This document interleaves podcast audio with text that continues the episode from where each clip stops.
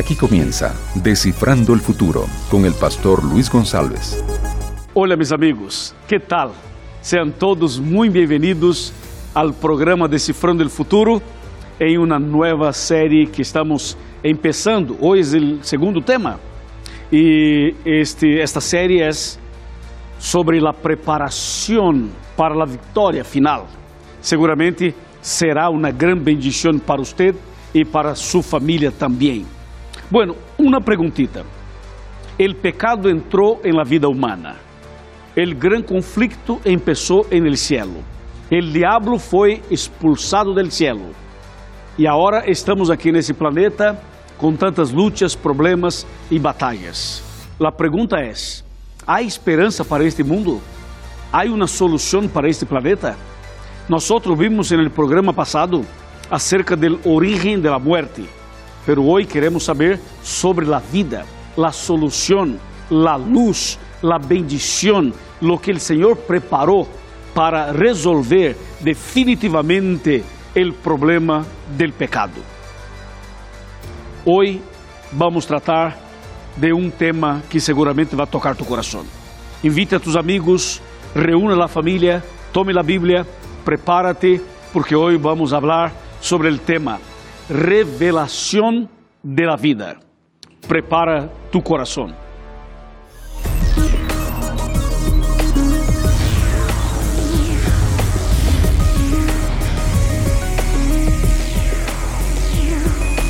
Aquí comienza Descifrando el Futuro con el pastor Luis González.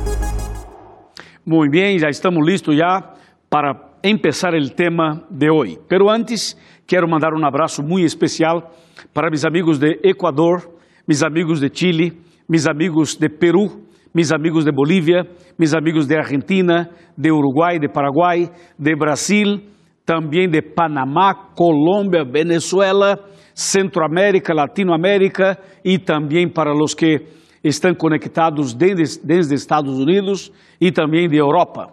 Um abraço para meus amigos de Japão e para meus amigos de outros países que estão conectados por TV, por internet ou também por rádio. Para acompanhar o programa Decifrando o Futuro em las redes sociais, há que buscar com o arroba FuturoNT. Futuro NT estamos en el Twitter. En el Face sería facebook.com barra Decifrando el Futuro. Y en estos canales nosotros siempre disponibilizamos videitos, mensajes y alguna manera, en algún momento nosotros hacemos transmisiones de sermones, o sea, hacemos lives. Assim que todo esto es para fortalecer tu fé, tu caminata y tu vida espiritual también. Bueno, já tenho a Bíblia aqui em mis manos e por favor tome a tuya e prepárate para conhecer a revelação de la vida. Bueno, nós sabemos que o pecado começou através de um ángel, um ángel que era de luz e passou a ser um ángel de tinieblas e foi então echado desde o cielo e ele vino para cá e aqui ele trabalhou de uma maneira maligna para eh, poner em la vida humana este vírus del pecado. Pero en la Biblia hay una solución muy clara. Le voy a mostrar lo que está escrito en Romanos, capítulo número 6, por favor, abra tu Biblia, Romanos 6, versículo 23, que dice, porque la paga del pecado es la muerte, pero el don gratuito de Dios es la vida eterna en Cristo Jesús, Señor nuestro. Claro, hay una salida, hay una solución. El Señor tiene la solución. Cristo es la solución. Porque el texto dice, la vida eterna tenemos disponible a través de Cristo Jesús, Señor nuestro. ¿Cómo pasó? ¿Qué aconteció? Porque Cristo es nuestro Salvador y porque la revelación de la vida está centrada en Cristo Jesús. Te voy a mostrar. A Bíblia disse algo sobre que passou quando Adão e Eva cometeram o pecado, transgrediram a lei e comeram do fruto proibido. Justo el, Adão e Eva se alejaram, se apartaram de Deus porque estavam desnudos com vergüenza, assim que se foram. E o Senhor começou uma búsqueda para encontrá-los e para traê-los de volta. Finalmente, o Senhor los encontrou e Adão e Eva estavam allí arrependidos, ou seja, suplicando ao Senhor que, que tivesse misericórdia de eles. E o Senhor então eh, apresentou a eles plano del, de rescate, de salvação. E foi aí que, em que Cristo revela a Adão e Eva o plano de Deus para salvar al ser humano.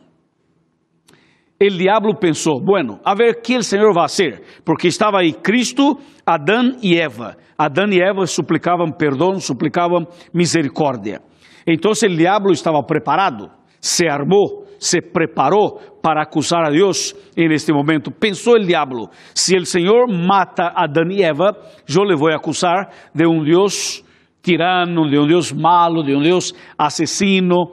Por que vas a matar Adão e Eva só porque comeram uma fruta? Ou seja, que tipo de Deus eres tu? Um Deus malo que vai matar duas pessoas solamente porque comeram uma fruta? Isso não é justo, isso não é correto. Assim que o diabo tinha uma acusação se o Senhor matara a Adão e Eva. Só que o diabo pensou: e se o Senhor não los mata? Que acusação tenho? Então o diabo preparou outra acusação e pensou: bueno, se o Senhor não los mata, vou acusar igual. Vou dizer: que tipo de Deus eres tu?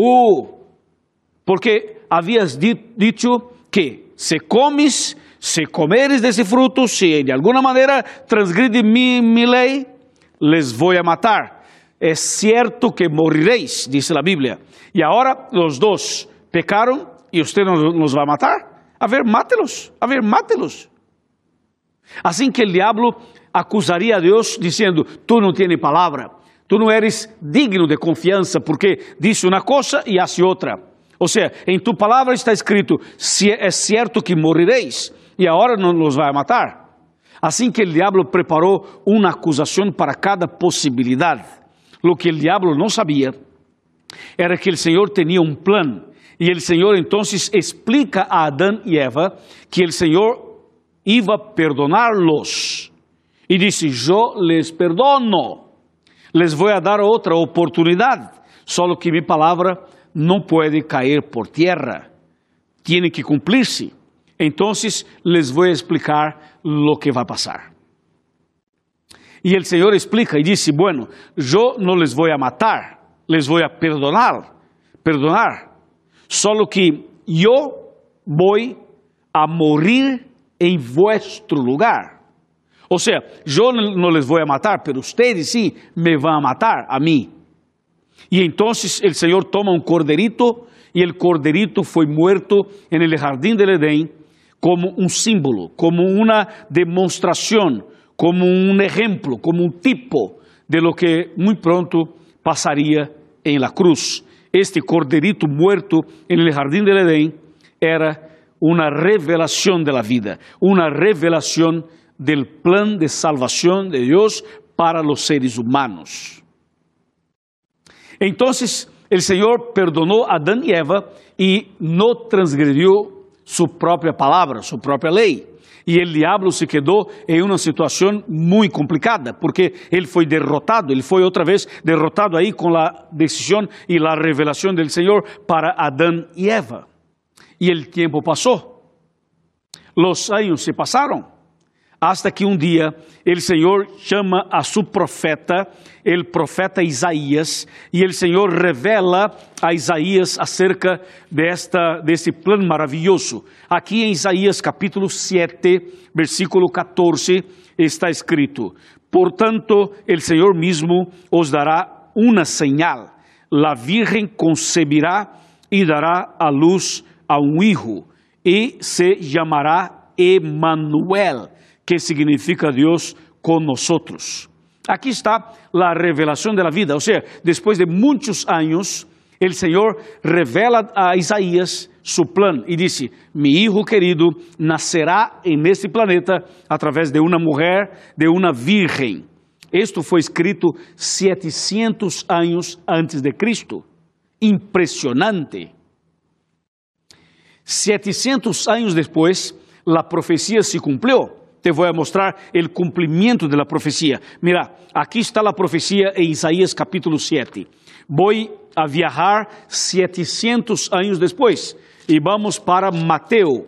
Mateo, Mateo, Mateo, aqui tenho el, a Mateo, capítulo número 1, versículo 22 e 23, que diz: Todo esto sucedió en cumplimiento de lo que dijo el Señor por el profeta.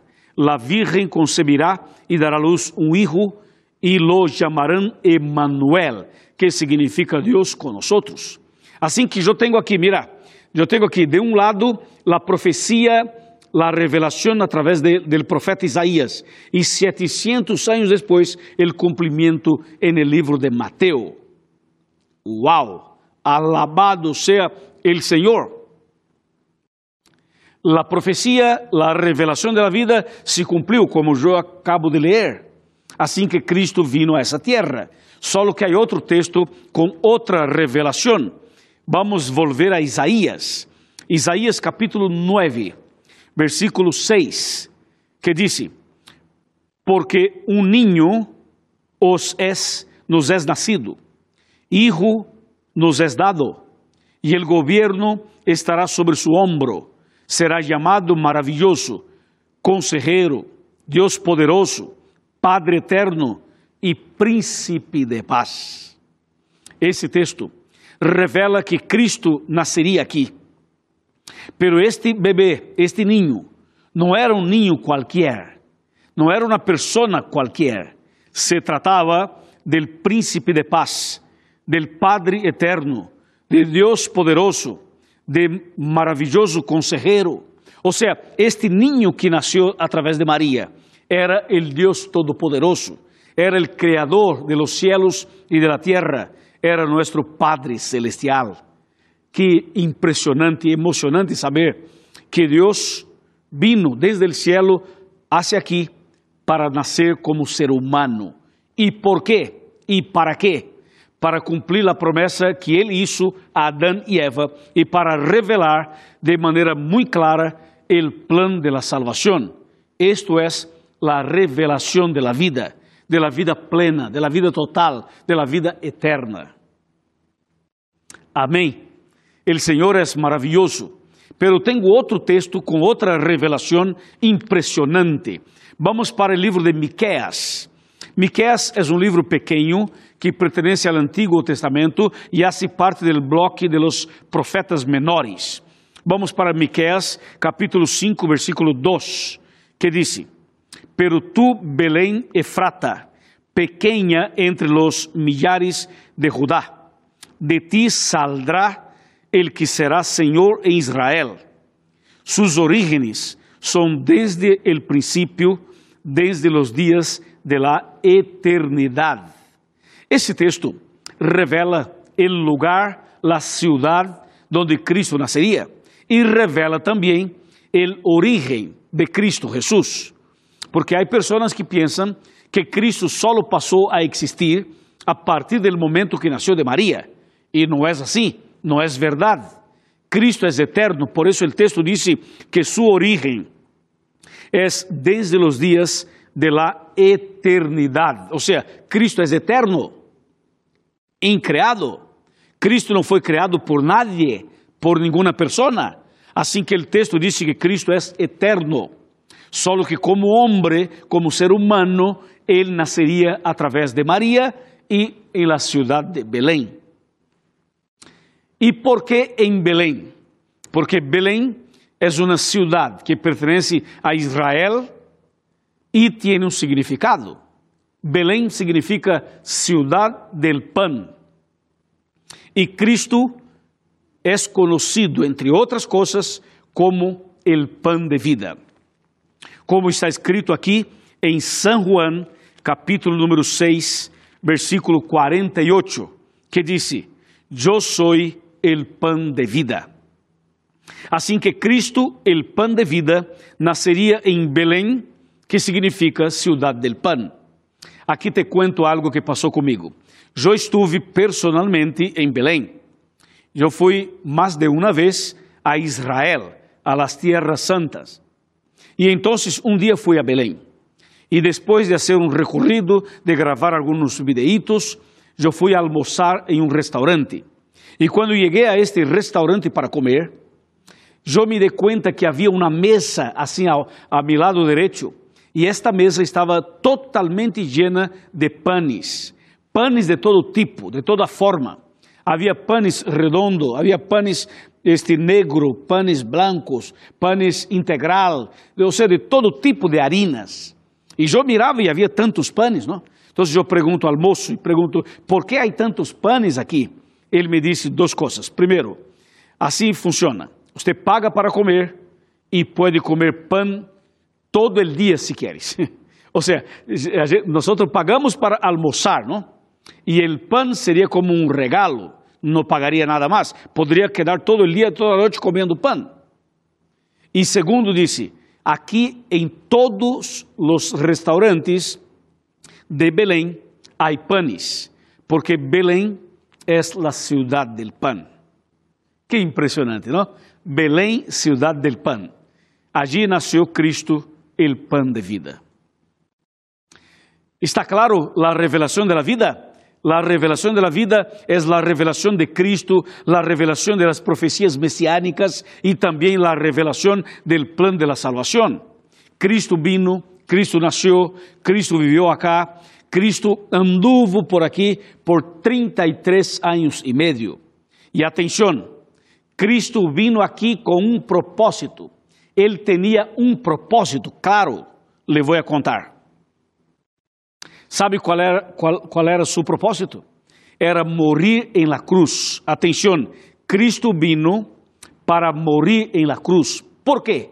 Porque o texto de Romanos 6, 23 diz: La paga del pecado es la muerte. Assim que Cristo te ama tanto, ama a mim e ama a ti de maneira tão profunda, que Cristo tomou a decisão de venir aqui para morrer em nosso lugar. Assim que eu estava condenado a la muerte eterna e usted também estava condenado a la muerte eterna. Então vino Jesus para morir em nosso lugar. Assim que Cristo vino com este propósito. Por este motivo, Cristo, quando anduvo este planeta, Cristo sanou algumas pessoas, pero não sanou a todos.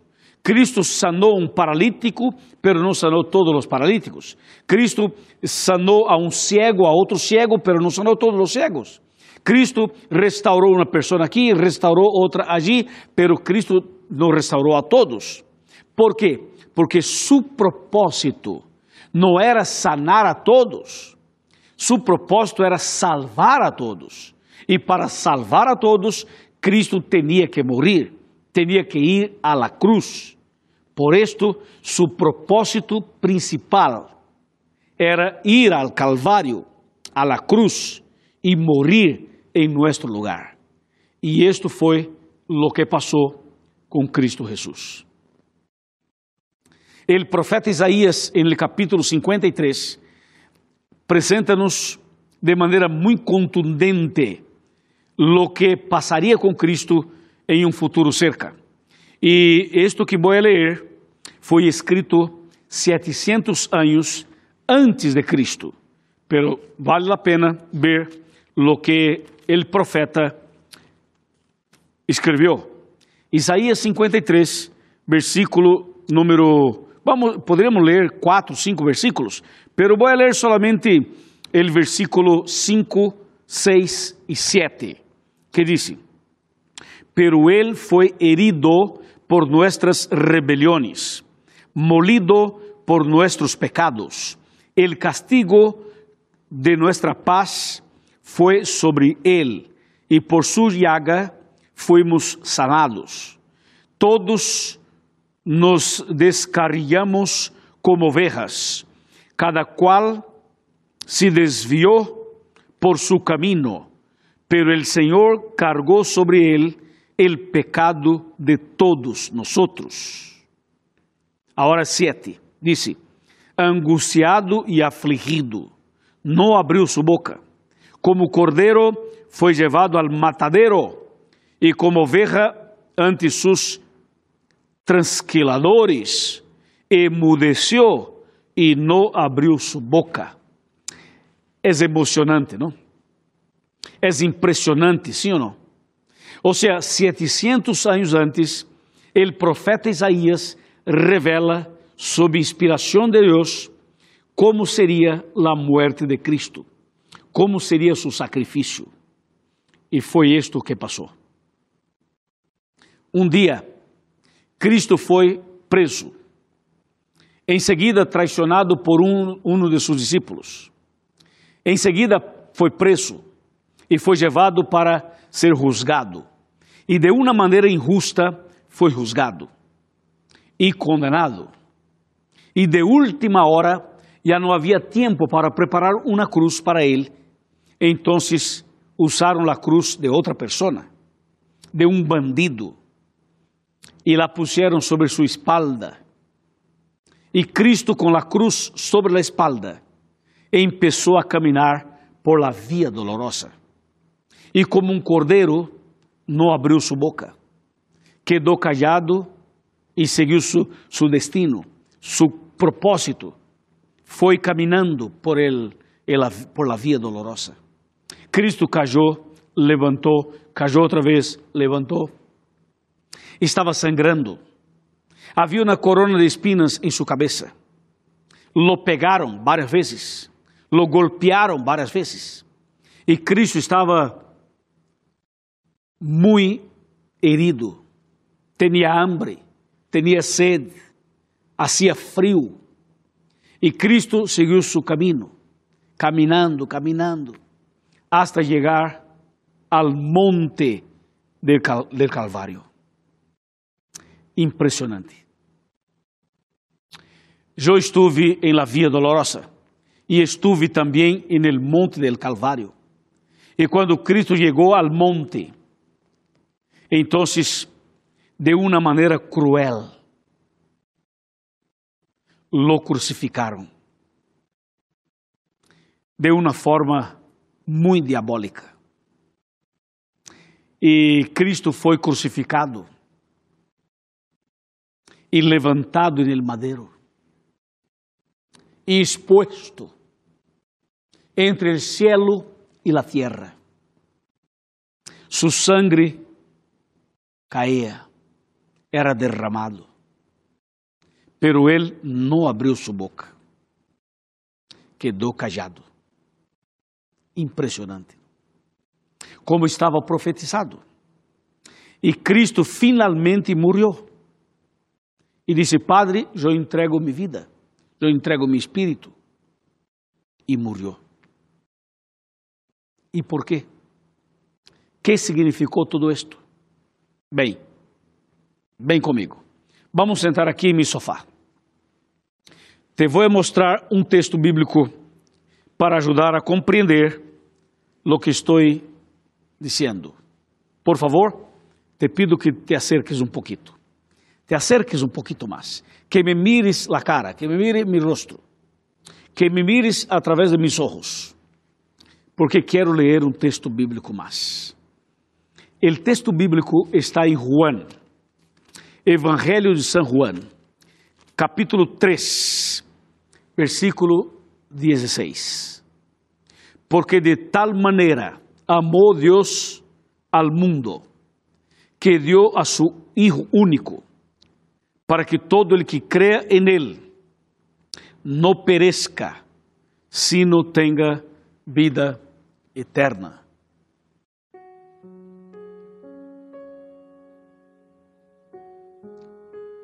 Que increíble. Cristo vino para morrer em mi lugar e em tu lugar. A morte de Cristo era para pagar nossa deuda, era para pagar o rescate. E Cristo pagou, já está pagado já. Graças ao Senhor Muchas gracias, querido Jesús. Pagaste nuestra deuda. Salvaste a nosotros. Assim que mi amigo e minha amiga, la salvación está disponible para usted. La salvación es una bendición, un regalo, un presente de Dios para ti. Lo que tú tienes que hacer es aceptar a Cristo como tu Salvador, es entregar a Él tu corazón, es nacer de nuevo, es ser bautizado, es pasar por el agua, sepultar la vida que pasó, los pecados pasados. Y resucitar para una vida nueva. Assim que Cristo já entregou a vida por ti, já morreu por ti, Cristo ressuscitou por ti, Cristo intercede por ti. E muito pronto Cristo vendrá outra vez para buscar-te a ti e a mim. Prepara-te, entrega tu coração a Ele, encomenda tu família a Ele, encomenda tu coração a Ele, nasca de novo, bautízate e prepara-te para a vida eterna quando venga Cristo para buscar-nos. Eu te pergunto, aceptas? Aceptas? Se tu aceptas, levante a mão e disse, pastor, eu acepto. Acepto a Cristo, acepto bautizar-me, acepto nascer de novo. Levante a mão. Muito bem, te felicito. Muito bem, levante a mão. A ver, com a mão levantada, eu quero orar por ti. Querido Padre, muitas graças por esse tema, a revelação da vida. Senhor, esta pessoa levanta a mão, tomando a decisão de aceitar a Cristo como Salvador e também de bautizar-se, nascendo de novo. Eu te suplico, Padre, que bendigas esta pessoa, esta mulher, este homem, este jovem, esta família, este hogar. Derrama tu poder sobre esta pessoa en el nombre de Cristo Jesús, nuestro Salvador. Amén. Amém. Muchas gracias, mi amigo, muchas gracias, mi amiga. Felicitaciones porque aceptaste a Cristo como tu Salvador. Aqui em sua pantalla aparece esse sítio web para que tu encuentres uma igreja adventista, para hacernos uma visita, para conhecer melhor a Bíblia para preparar-se para o bautismo e para a vida eterna quando venga Jesus. Bendiciones para ti, bendiciones para tu família. Permaneça firme, siga firme com a palavra de Deus em las manos e en el corazón. Nos vemos en el próximo programa com a gracia del Senhor. Amém. Tchau.